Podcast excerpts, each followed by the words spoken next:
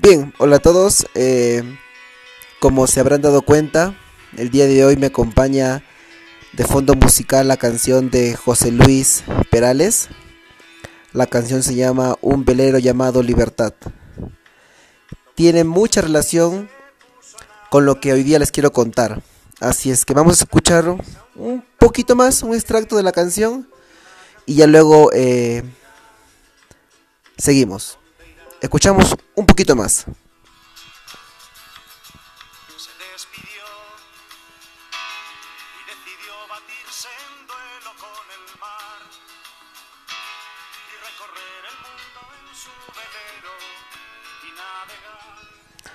Bien, ya en un momento les cuento por qué el fondo musical de esta canción. Bueno, primero quiero mandar empezar este podcast, este episodio, el tercer episodio. Eh, mandando saludos a un amigo mío, me escribió en las redes y me pidió mandarle saludos. Él es Iván Moreno. Yo con él estudié inglés un buen tiempo, luego por circunstancias se lo dejó, pero luego hemos estado igual en constante comunicación. Él eh, estudió Derecho y es un abogado. Así es que Iván, si me estás escuchando, eh, eres un buen tipo. Muchas gracias por siempre tu ayuda. Y nada, espero también este, poder vernos pronto. A ver si se puede, te escapes de Lima. Bien, eh, el día de hoy esta canción me inspiró a hacer este episodio 3. Hace, unas, hace unos días escuché esta canción y me recordó a alguien, a una de las tantas personas especiales que tengo en mi vida.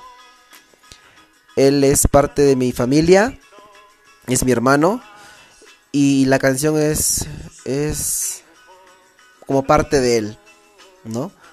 Un velero llamado Libertad, ese es mi hermano. Entonces el episodio de hoy quiero contarles un poco sobre mi hermano. Creo que escuchando su historia que va a ser corta, van a poder hacer cuenta el tipo de persona que es y cuánto me puede, te puede inspirar.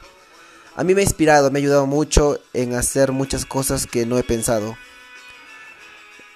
Eh, debo confesar que yo soy muy dejado. No.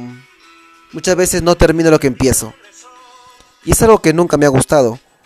Pero ese soy yo. Y sin embargo, mi hermano Joseph él tiene algo distinto. Él lo que emprende lo termina, lo hace. Para mis estudios, para el trabajo. Siempre me ha inspirado a hacer lo que deseo hacer. Ya en el episodio 2, me parece, o en el 1, hablé de un poco de él. Que hablaba de buscar la felicidad.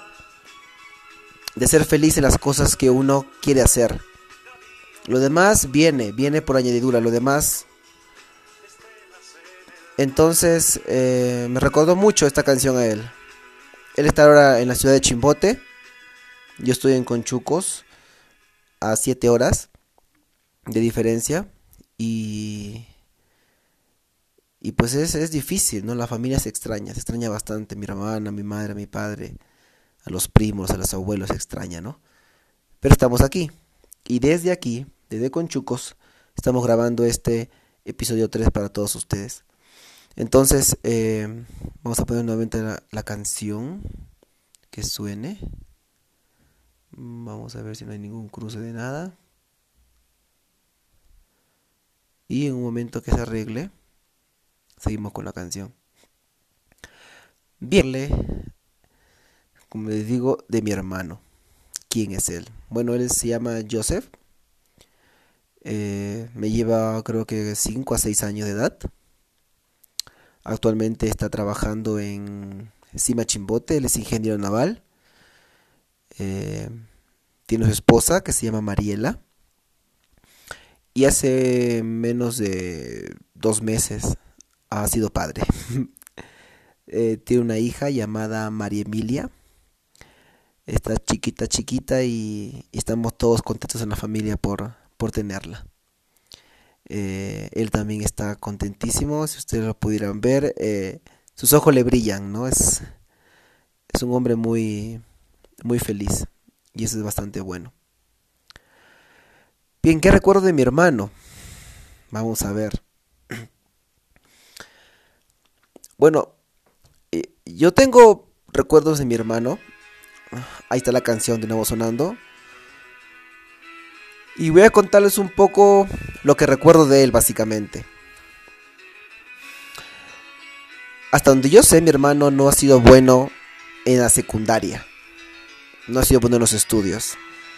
Ustedes dirán, pero ¿cómo es eso posible? Porque él es ingeniero naval ahora. Bueno, pues para que vean. Bueno, yo recuerdo que mi hermano eh, trabajaba de cobrador de combi. Eh, me parece que de segundo a quinto año de secundaria. Eh, trabajaba cobrando en las combis todos los sábados y alguna vez los domingos. Él empezó a trabajar en la combi porque le gustaba, porque lo veía divertido, porque le llamó la atención. Luego vio que la economía en la casa eh, no era tan buena. Entonces le surgió la idea de hacerlo como forma de ayudar en la casa. Nosotros no hemos sido adinerados, hemos sido siempre de escaso dinero. Eh, recuerdo que tenemos una vecina que nos regalaba agua. Nuestra pared de nuestra casa la vecina era con esteras. Entonces, cuando teníamos queríamos llenar agua, le decíamos a la vecina si podríamos llenar y nos pasaba la manguera por la estera y llenábamos agua porque no podíamos pagar agua, no pagamos solamente la luz.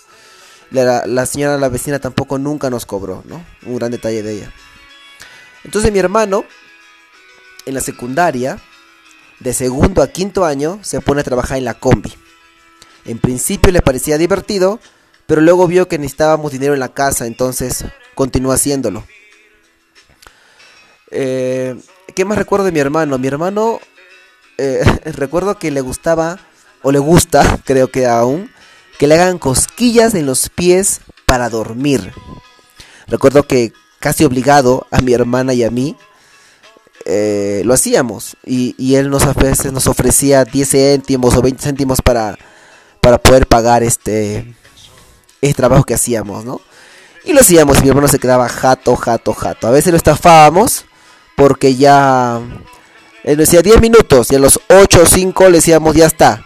O simplemente si es que ya estaba dormido, ahí lo dejábamos, ¿no? Recuerdo una vez que mi hermano se quedó dormido sin polo era, era de tarde. Y yo y mi hermana decidimos hacerle unos masajes en la espalda porque nos pidió. Y terminó eso una cocina. Porque le echamos a su espalda supuestamente aceite para que se hidrate. Luego le echamos, me acuerdo, comino, pimienta, orégano y terminó esa espalda pero horrible. No fue realmente gracioso con mi hermana. Mi hermano no se molestó, hemos visto, yo al menos que recuerde, muy difícil he visto a mi hermano que se enoje. Ah, pero ya se imaginan cómo habrá quedado esa espalda. Recuerdo también bastante de mi hermano que tenía la costumbre algunos domingos o sábados de ir, tirarse a mi cama y despertarme diciéndome que es día de hacer limpieza. No saben cómo me ardía por dentro y tenía unas ganas de empujarlo y la verdad que odiaba yo eso. Ahora lo extraño más bien. Pero tenía esa costumbre de ir, tirarse y, y decirme, levántate, levántate, ahora es domingo, ahora es día de limpieza y, todo eso cuando le, le, daba su ataque de limpieza en la casa. Y era, oh, era bastante incómodo. ¿Qué más recuerdo de mi hermano? Bueno, mi hermano estudió en la UNT para eso en la Universidad Nacional de Trujillo, para eso se preparó eh, en la Academia Euclides. Mi mamá hacía un esfuerzo tremendo para, para pagar esa academia y el que pueda postular e ingresar. Él quería estudiar ingeniería mecánica en la Universidad de Trujillo, entonces mi mamá hacía ese esfuerzo por ayudarle, ¿no? En ese sentido. Dentro de la Academia Euclides, eh, mi hermano se inclinó un poco por la revolución, ¿no? que luego también lo continuó en la UNT. Eh, yo le molestaba de terruco a él. Según me cuenta, a él le atrajo bastante la forma distinta de pensar y analizar las cosas diarias, ¿no? Y cómo el sistema, cómo la sociedad ya te inclinaba a hacer algunas cosas que quizás ya estaban predispuestas para que tú lo hagas. Y, y también la lucha social, la lucha de clases, todo eso le ayudó. Entonces él se inclinó bastante en ese sentido durante su época en la Academia Euclides y luego también lo hizo ya en la Universidad Nacional de Trujillo. Él se preparó en la academia en Chimbote por casi dos años, casi dos años, e ingresó a la universidad. Ahí también ocurrió todo un libro, porque él estudió solamente hasta el cuarto ciclo de su carrera. Nada más. ¿Por qué? En un momento les cuento. Durante su primer ciclo de estudio en la UNET, mi hermano pavió. La palabra viene del pavo. ¿Qué es paviar? Pues como no había economía en la casa para ayudarle a mi hermano, había que pagar, recuerden, cuarto, comida y todo eso. Lo que le hacía era paviar. ¿En qué consistía? Era esperar hasta las 2 y cuarto, 2 y 20 de la tarde, afuera del comedor de la Universidad de Trujillo, donde otros que tenían beca o podían pagar, iban a almorzar allí.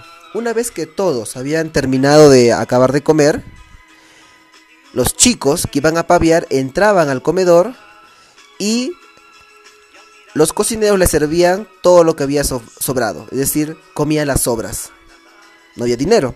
Esto ocurrió durante un ciclo en la universidad.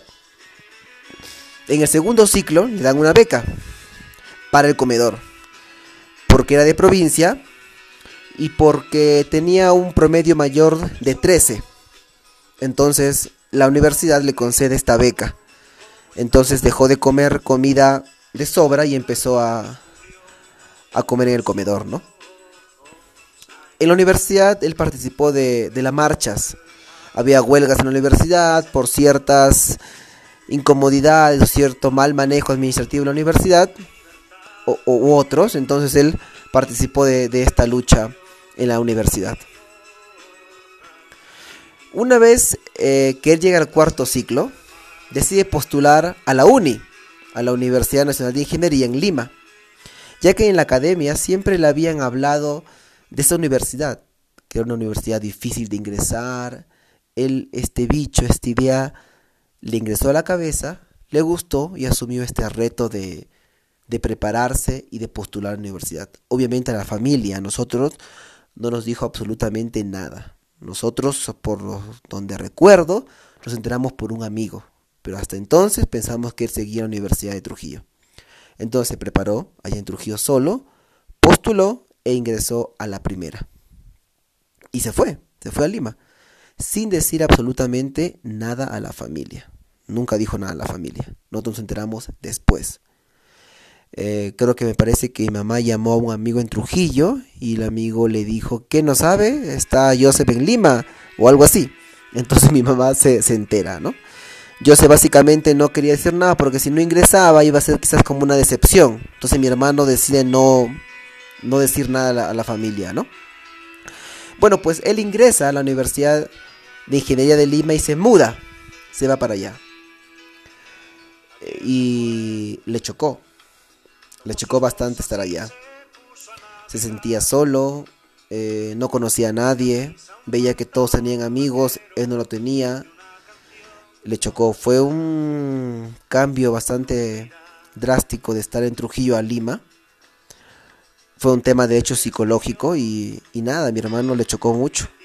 Entonces mi mamá decide irse dos días a Lima para acompañarlo, para tratar de consolarle, de ayudarle. Luego ella se regresa y mi hermano no, no pudo más. No, no, no resistió, no aguantó. Estudió solamente un mes en la uni y decidió volver a Chimbote. Aquí en Chimbote piensa bien las cosas y, y se da cuenta que no se puede rendir. Entonces al siguiente ciclo retorna a la uni. Y desde ahí en adelante le ha dado duro y parejo.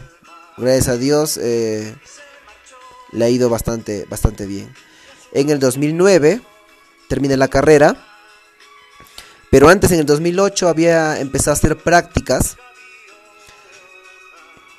Luego, eh, ya en el 2009, trabaja, una vez que termina su carrera, trabaja encima Callao, en Chimbote en Lima, perdón. Y luego eh, decide venir a Chimbote y desde el 2009 hasta ahora eh, está trabajando en Cima Chimbote. Está en el área de diseño diseño naval.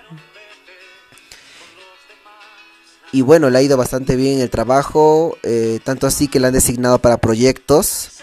Gracias a eso ha podido viajar a Panamá, ha ido también a Corea y con sus intervalos, ¿no? Ha estado creo que me parece por eh, Holanda, Madrid, por el avión que tiene que hacer varias paradas, ¿no? Entonces, eh, eh, la verdad que a mí me ha movido mucho, ¿no? Todo lo que él ha tenido que pasar. Ahora, gracias a Dios, le va bastante bien. Y, es como un tiempo de, de cosecha, ¿no? Ha trabajado, estudiado, se ha esforzado durante toda su vida, teniendo en cuenta de que no teníamos dinero, ¿eh? Recordando eso, nuestra economía siempre ha sido muy baja, pero él ha estado ahí. A mí particularmente me ha inspirado mucho y muchas cosas de las que hago ahora es porque tengo a mi hermano como modelo. Si estás escuchando este episodio, Joseph, espero que sí. Quiero decirte públicamente, ante todos y ante Spotify, que te quiero mucho, hermano.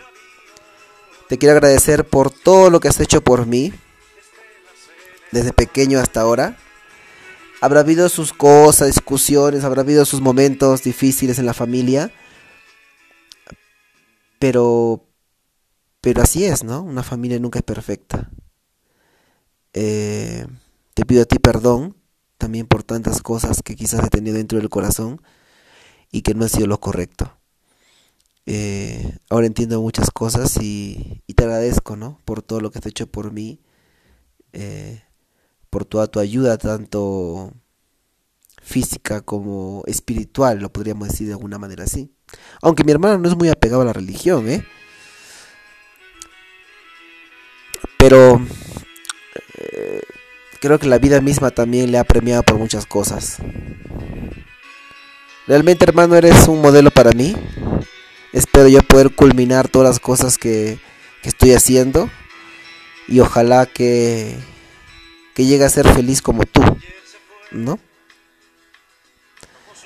Te mando desde aquí un abrazo, espero verte muy pronto para poder conversar como siempre lo hemos hecho. Bien, me pasé de los 14 minutos que quería hacer el podcast, les dije no quiero aburrirlos, vamos casi a los 18 minutos y medio. Y nada, solo para recordarles eh, que estoy en Facebook y en Instagram como da espacio Bit Núñez. Por si se animan a mandar algún saludo, decir algo, aquí eh, no hay ningún problema, lo hacemos. Bien, nada, siendo las seis y media de la tarde, hoy domingo 6 de octubre, me despido, espero poder tener un cuarto episodio que puedan seguir escuchando, espero no aburrirlos. Y nada, nos vemos pronto, nos vemos, nos escuchamos pronto. Dios mediante en el episodio 4 de este podcast Sopla Cierzo.